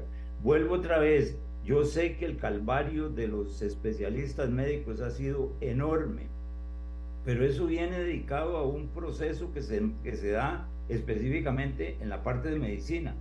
Hay procesos en otras carreras que son muy expeditos, que funcionan muy bien, eh, y que tal vez no, no está involucrado precisamente el colegio profesional en ese momento. Pero eso es lo que está pasando en el país. Yo lo que, creo, lo que creo es que tenemos que tener procedimientos bien establecidos en los cuales las personas puedan seguirlas y decir, bueno, ya yo cumplí con esto. No me diga mañana, después de que, como dice la doctora Durman, que presentó todas sus cosas, y después le dicen, mire, es que me faltó la hoja azul que usted no la firmó. Entonces, eso, eso no, no puede ser. O sea, estamos entorpeciendo los procesos. Y, y después tenemos un país que necesita de muchísima tecnología, pero sí, vuelvo a ser enfático, necesitamos que los profesionales a los que se les reconozca o equipare los títulos sean de buena calidad. 100%. 100%. Imagínese, imagínese eh, don José. Casi se nos acaba el tiempo, pero le voy a pedir a la doctora Durman que ella nos cierre el programa. Ya hemos escuchado las diferentes partes, que la doctora Durman nos cierre el programa con lo que es importante. Yo por mi parte eh, lo que prometo es que vamos a traer diputados que conozcan el proyecto para que nos cuenten cómo está, cómo está la intención de los diputados y cómo va esa parte política. Doctora Durman, adelante. Muchas gracias más bien por la oportunidad de cierre. Definitivamente, don José, estamos alineadísimos. Aquí no podemos eh, cortar esquinas, como dije, pero imagínense, nada más para darle otro ejemplo, tengo eh, colegas que vinieron a hacer el examen teórico práctico, se presentan al colegio de médicos a hacerlo, ah, el jurado no llegó. ¿Entiende? Imagínense, tienen que devolverse al país de donde vienen O sea, entonces nuevamente parece que estamos haciendo trabas, ¿verdad? Para, para poder hacer, para poder más bien solucionar algo que todos tenemos, o sea, es el, el mejor interés de todos. Eh, tengo otro caso, por ejemplo, bueno, digamos que cuando los especialistas venimos a, a Costa Rica a, a, reintegrarnos, también nos piden el servicio social. Y yo estoy completamente de acuerdo que, que tenemos que retribuir a nuestro país y ojalá, ¿verdad? De alguna manera, eh, ¿verdad? que, que, si queremos volvernos a incorporar, que, que ayudemos de alguna manera. Eh, sin embargo, creo que eso es otro tema que hay que, ¿verdad?, revisar en el sentido de que muchas de, de las veces cuando ya nos devolvemos a nuestro país, ya tenemos hijos, tenemos, ¿verdad?, esposos, una familia, etcétera, y no siempre a veces, incluso en las especialidades que tal vez la gente viene a incorporar, eh, las zonas en donde los envían o los, donde hay oportunidad para que vayan a hacer el servicio social eh, rurales ni siquiera están equipadas para que, digamos, qué sé yo, un oftalmólogo venga y dé la consulta de oftalmología. Entonces, ¿por qué no aprovechamos y, buscamos otra manera en que estos profesionales eh, retribuyan al país sin tener que, ir a dar una consulta, ¿verdad?, de poner vacunas cuando es un especialista, ¿verdad? Entonces, imagínense si a don Tobías, ¿verdad?, le facilitarían, por ejemplo, eh, que venga a nuestro país, lo que podría ayudar con la lista de espera de todos los procedimientos radiológicos que el día de hoy están esperando lectura.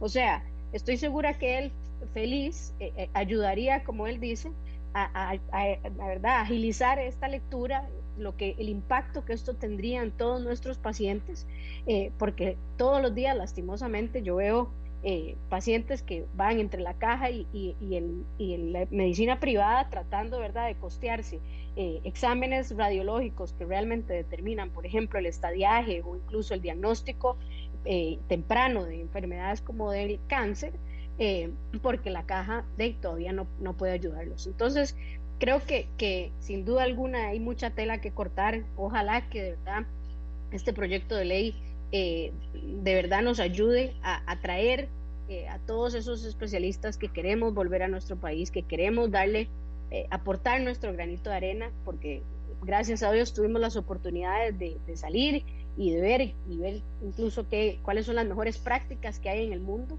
y más bien devolvernos y, traerlas y, de verdad hacer que nuestro país sea cada día mejor eh, y ojalá eh, verdad esto tenga un gran impacto no solamente en, medicina pero en otras eh, carreras también entonces 100% alineados y ojalá que de verdad mejoremos estos procesos por el bien de todos.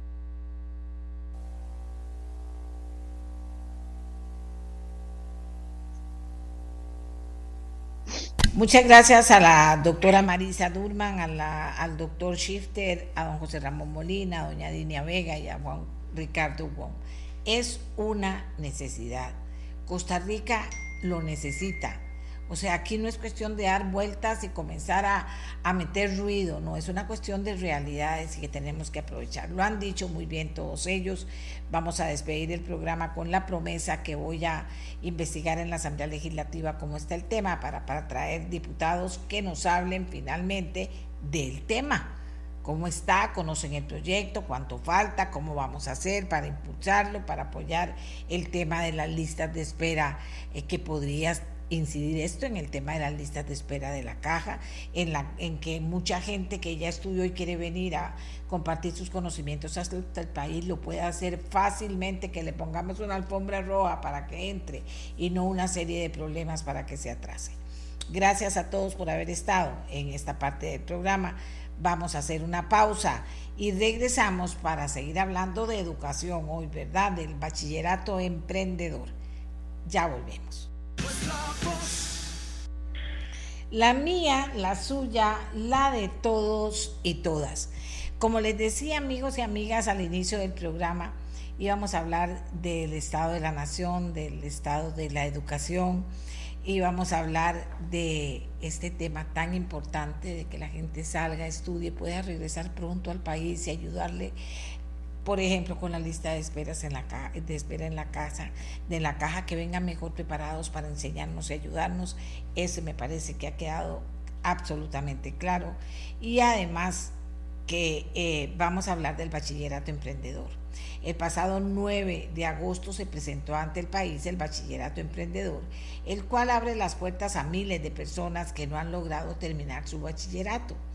Hoy vamos a conversar con Liz Brenes, directora del Observatorio MIPYME de la UNED, y también, por supuesto, involucrada con el tema del bachillerato emprendedor, para que nos cuente cómo les ha ido. Vamos a ver qué nos dice Liz para escuchar luego a una pareja que nos cuente su experiencia y su expectativa sobre el bachillerato emprendedor. Liz Brenes, buenos días, adelante.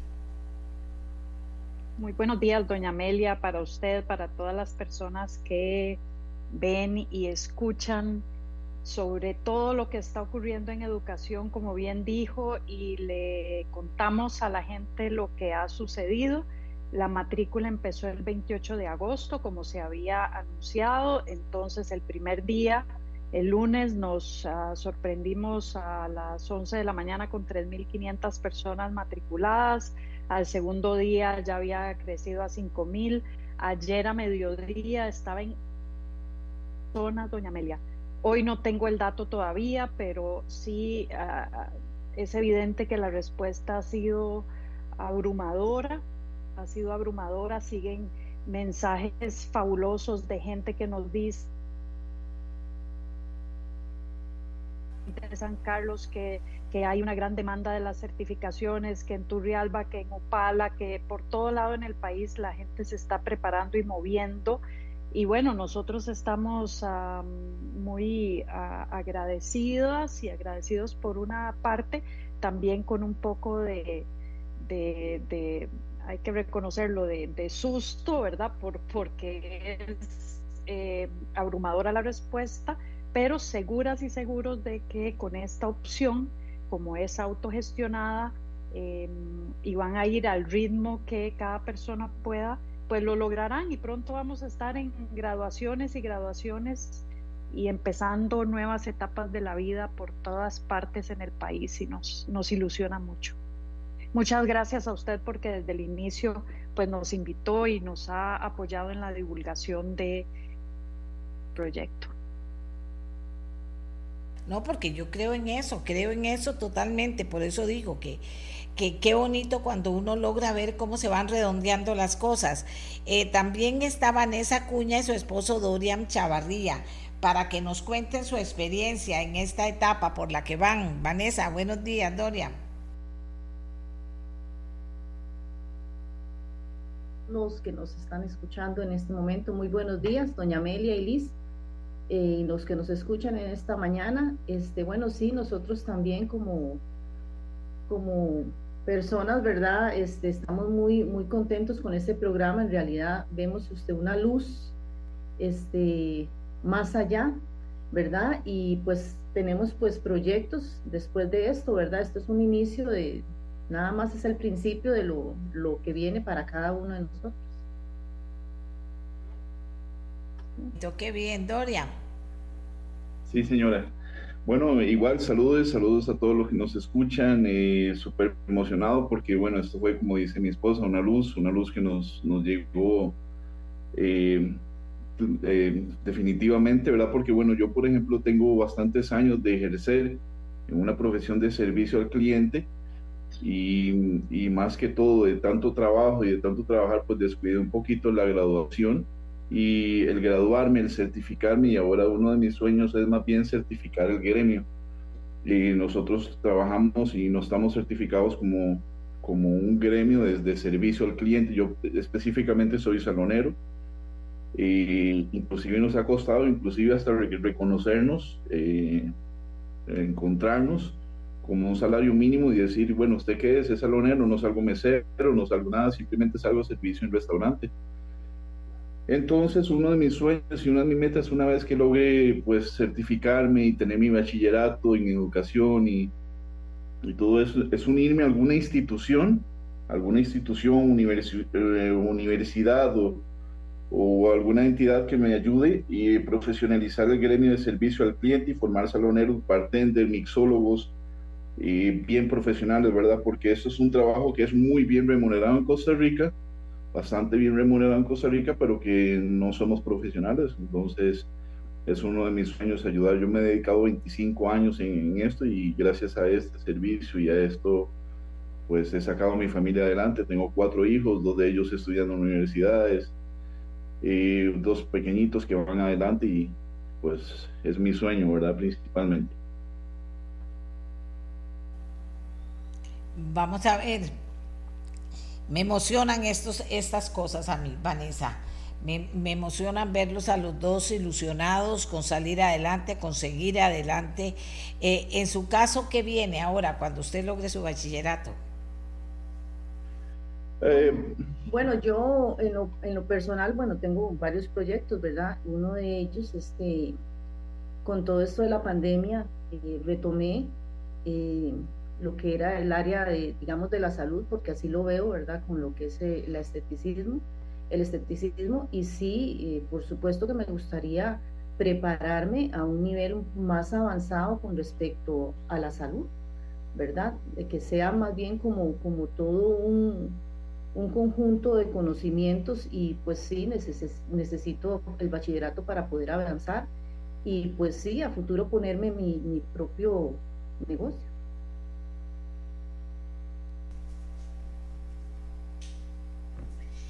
Bueno, y vamos a ver qué piensa, qué piensa Liz. Liz, mire, vea usted una pareja dispuesta a volar, qué bonito, y a poder ayudar a profesionalizar inclusive a un gremio, qué bonito. Eh, ¿Cómo usted puede tener una idea de los perfiles de la gente que ha escrito? Porque como dice usted, bordaron las expectativas y están preparados para recibirlos a todos. Sí, esa, esa es un, son dos muy buenas preguntas, doña Amelia. Sobre la primera, pues eh, sí, se están elaborando esos diferentes perfiles. Lo primero que yo quiero decir es que estas personas son personas exitosas en su... han encontrado caminos, quieren servir, quieren crecer, entonces tenemos una diversidad enorme en edades, por ejemplo, desde gente muy jovencita, un chico muy jovencito que hoy quería participar en el programa, pero trabaja en construcción y entraba muy temprano, y personas ya de más de 50 años. La diversidad va a ser muy interesante, también la diversidad sobre la tecnología, el uso de la tecnología. Vanessa y Dorian son muy hábiles con la tecnología. Ellos están en un perfil para el cual este proceso de los módulos me parece a mí les va a resultar bastante fácil. A otras personas les va a resultar más difícil. A esas personas que les resulte más retador, etcétera, pues ya hemos dicho, la UNED está en todos los territorios, tenemos 37 sedes y en todas hay gente gente que quiere ser tutora, que quiere apoyar, que quiere acompañar.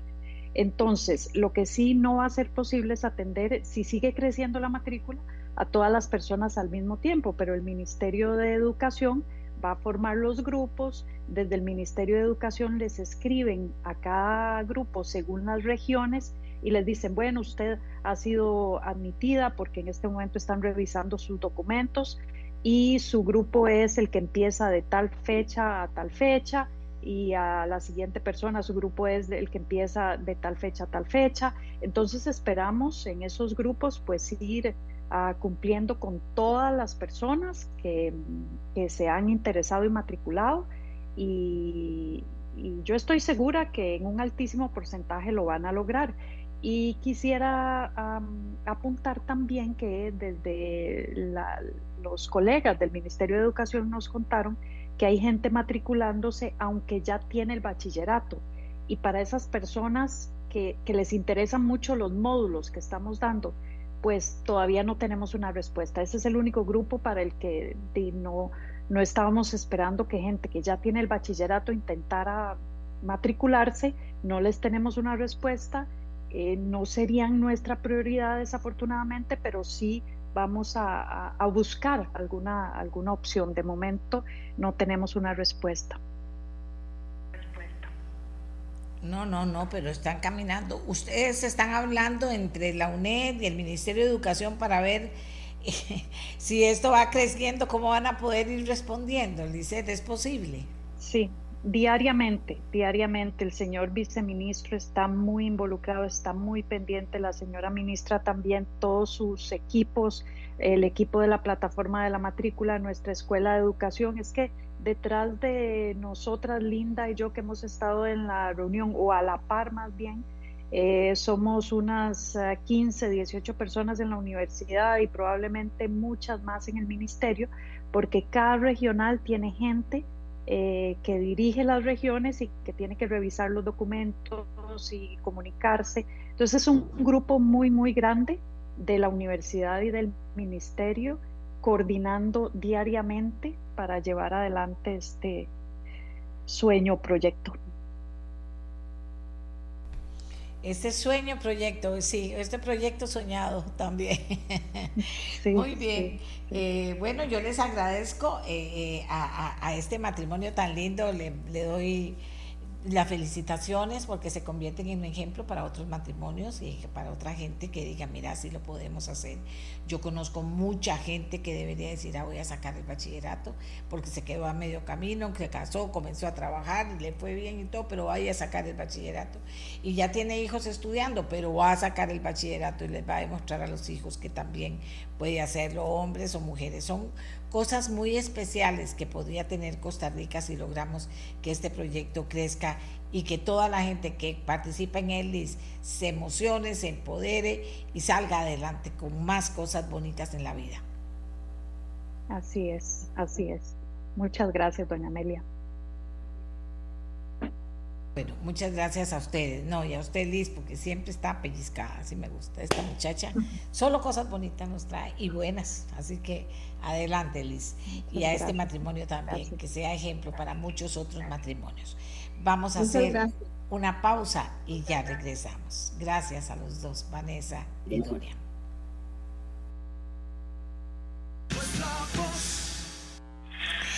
Amigas y amigos, nos quedan unos minutos para reflexionar, porque yo sé que ustedes también lo hacen y lo están pensando. Están pensando, qué lindo este matrimonio que nos dice que van a sacar el bachillerato, el muchacho quiere profesionalizar a la gente de su gremio, ella quiere salir adelante con, su, con sus emprendimientos. Qué, qué bonito, ¿verdad? Y yo repito, y me dicen, no, ya tengo hijos estudiando.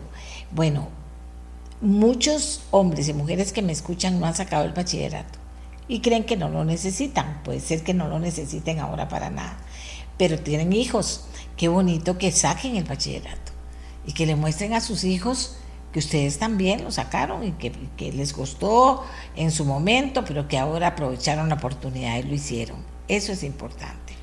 Otra cosa que es importante que tocamos en este programa, que me parece a mí que también tenemos que reflexionar un poco, es sobre el tema de que ahora creemos que pidiendo plata y sacando plata eh, solucionamos todo. Solucionamos todo, más plata, más plata aquí, más plata allá, más plata allá, mayores salarios, más plata eh, de, de, para la educación, para hablar de la educación que hemos estado hablando. Yo no digo que no haga falta, no digo que no hacen falta muchas cosas en la educación, pero si nosotros pensamos que dando más plata vamos a solucionar el tema, está como este que dice, siga haciendo lo mismo y el resultado será el mismo. Vea, hacemos lo mismo y el resultado está peor, dos años de atraso.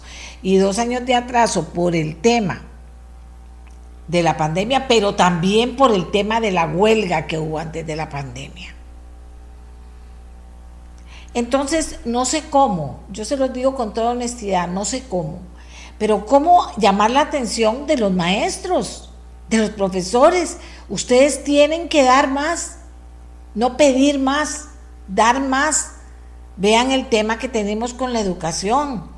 En la Universidad de Costa Rica, esa cantidad exorbitante del FES. Ustedes tienen que dar más en la Universidad de Costa Rica, organizarse. Si hay algo que no es exitoso, cerrarlo y entonces poder aportar más a lo que es más exitoso, a lo que es mejor. Más exitoso es una exageración, a lo que es mejor. O sea, tenemos que pensar en calidad, en contenido, en ilusión, en compromiso es que sin esas cosas eh, la realidad no cambia. Y si seguimos pidiendo, entonces siga pidiendo, va a haber más impuestos, entonces no más impuestos, y entonces no me importa, pero no más impuestos. Pero ¿qué quiere que hagamos si es una sociedad que solo pide plata y no se compromete a cumplir? Este otro tema, este otro tema de los requisitos para que la gente que estudió en universidades eh, afuera puedan incorporarse, quedarse sirviendo en Costa Rica, los costarricenses. O sea, la, el mínimo sentido común dice que qué dicha que hay profesionales especialistas que quieren venir al país porque el país necesita de especialistas. Qué dicha, dice. Pero si lo que vamos a hacer es más engorroso, más burocrático, más sin sentido, está mal. Tenemos que facilitar, abrir, facilitar. No puede ser que lean eso y que vengan muchachos de Estados Unidos a poner el examen con, con el, hacer el examen que debía hacer aquí en Costa Rica con el jurado y que el jurado no llegue. O sea, por Dios, eso no es una banana republic, es una bananita republiquita, esto. Así no funciona. Así no funciona Costa Rica.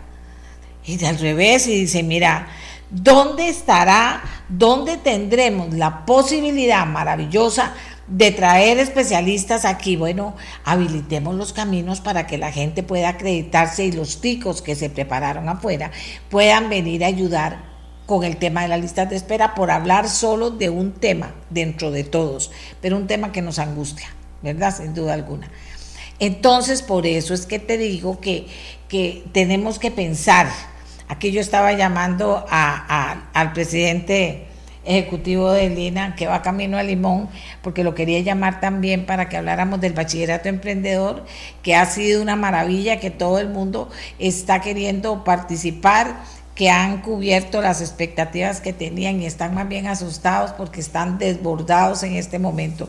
Y él es una de las personas que ha creído en esto. Por eso lo llamábamos nosotros, pero ya vamos con el tiempo, ya vamos con el tiempo, vamos a ver si lo, si lo puedo conectar por teléfono, déjeme ver. Que haya más voces, que haya muchas voces. Vamos a ver, aquí voy a tener el teléfono para podérselos mandar, que nos pueda, que podamos contactarlo, aunque sea un par de minutos, unos tres minutos. Lo que no se dice en tres minutos no se dice nunca. A don Juan Alfaro López, presidente ejecutivo del INA. Porque el INA es uno de los que apoyó más esto de bachillerato emprendedor y está más empeñado en el tema de bachillerato emprendedor. Por eso es que me parecía que valía la pena que él pudiera decirnos qué le parece la respuesta que ha habido, que ha sido maravillosa. 11 mil personas. Y esto solo comenzó en agosto, el 9 de agosto y vean cómo está y sigue subiendo el número. Y ya el Ministerio de Educación está hablando con la UNED para ver cómo fortalecen la oferta para no decirle que no a nadie. Y eso es un éxito, sin duda alguna. Así que ahora lo que ocupo es... Está listo, me dicen que está listo. Don Juan, buenos días. Doña Amelia y todas las personas que escuchan el programa, ¿cómo está? Bueno, vio qué buena noticia la de este viernes con el bachillerato emprendedor. Sin duda, sin duda, una excelente noticia y, eh, que a la ministra de Educación y al ministro de Trabajo y los que estamos vinculados con la estrategia Brete también y eh, pues nos llena de alegría y entusiasmo porque es, darle oportunidades y herramientas a la gente para que se vuelva a entusiasmar con los procesos educativos, mejorar su perfil de empleabilidad y pues encontrar un trabajo digno, por supuesto y va para Limón en este momento con la estrategia Brete también. Sí, señora, de hecho, bueno, el presidente está allá, yo eh, me estoy sumando en este momento porque ayer tenía una actividad en San José y, me estoy sumando a un foro que tenemos hoy eh, en Limón con empresas justamente para la presentación de la estrategia Brete en compañía del, ministro de Trabajo, la ministra de Educación y eh, en la tarde también va a estar el presidente por ahí conversando con, con empresarios de los diferentes ejes de la estrategia Brete. ¿Cómo les ha ido con este brete? pues vamos, vamos bien, digamos que es una estrategia con, con diferentes componentes que tiene bien claro, digamos, los mecanismos de seguimiento y evaluación para garantizar que las metas y los objetivos vayan estando en los plazos requeridos. Eh, esto también tiene un esfuerzo importante en el componente de formación para el empleo, que es el que tiene eh, un peso más relevante en el Instituto Nacional de Aprendizaje y, hoy pues vamos igual con con buenas noticias para Limón, para abrir más cupos en, en áreas de, de, habilidades digitales, para mejorar esas habilidades digitales de la gente que son tan necesarias en diferentes ámbitos de la vida laboral. También vamos a, buscar fortalecer todo el impacto que se hace en, el sector turismo en Limón, buscando que hayan eh, mejores oportunidades de empleo para las personas en formación dual, por ejemplo. Eh, ahora vamos a estar firmando los primeros convenios de educación dual con empresas turísticas de Limón. Todo eso son buenas noticias para abrir espacios para estudiantes que tengan la oportunidad de cerrar con, una contratación y poder y, cambiar sus vidas con una primera experiencia laboral. Así que estamos trabajando fuerte en eso, doña Mel. Bueno, Juan, lo felicito muy bien, de eso se trata. Y muchas gracias por regalarnos unos minutos, eh, un poquito para decirle a la gente que ve que de educación hay muchos ángulos de los que uno puede hablar. Hoy hemos hablado de varios incluido el bachillerato emprendedor. Y también haciendo mucho énfasis en la necesidad de que vamos a hablar con los diputados a ver cómo va este proyecto para facilitar que las personas que estudiaron en el extranjero, costarricenses, se les haga facilísimo hacer todas las vueltas en Costa Rica para incorporarse y para poder servir en Costa Rica, que eso pueda incidir en las listas de espera de la Caja del Seguro Social y en otras especialidades que tengamos falta y que esté la gente eh, eh, ahí lista para venirse, pero que no se ha podido venir a trabajar aquí por el montón de problemas burocráticos que hay y por el montón que todavía no entiendo, por el montón de trabas que les ponen innecesarios. Y resulta, resulta que aquí en eso están involucrados universitarios de nivel, doctores, másters. O sea, ¿para qué están involucrados? Eh, ¿Para qué tanto nivel si no pueden habilitar una, una entrada fácil? ¿verdad? Se supone que a más conocimientos usted no se traba más, más bien se destraba. Y yo no entiendo que esas cosas pasen, pero en fin, estoy contenta porque pusimos el tema sobre la mesa, porque le vamos a dar seguimiento con los diputados a ver cómo va, porque Costa Rica tiene que moverse, Costa Rica, si algo tengo que que compartir con ustedes ya el cierre y en este primer día del mes de la patria, Costa Rica tiene que moverse, moverse más rápido, más eficiente, más diligente, porque tiene la capacidad. Usted como tico sabe qué quiero decir yo cuando digo pellizcado. Aquí sobra gente pellizcada. Bueno, toda la gente pellizcada. ¿Para qué? Para que nuestro país en todos, en todos los aspectos pueda caminar. Tenemos que caminar y hacerlo bien. Así que feliz fin de semana, feliz fin de semana para ustedes. Ya otra vez es viernes, comienza el mes y nos vamos a trabajar para el programa del lunes. Que estén muy bien, que estén muy bien en este mes de la patria. Que viva Costa Rica. Este programa fue una producción de Radio Monumental.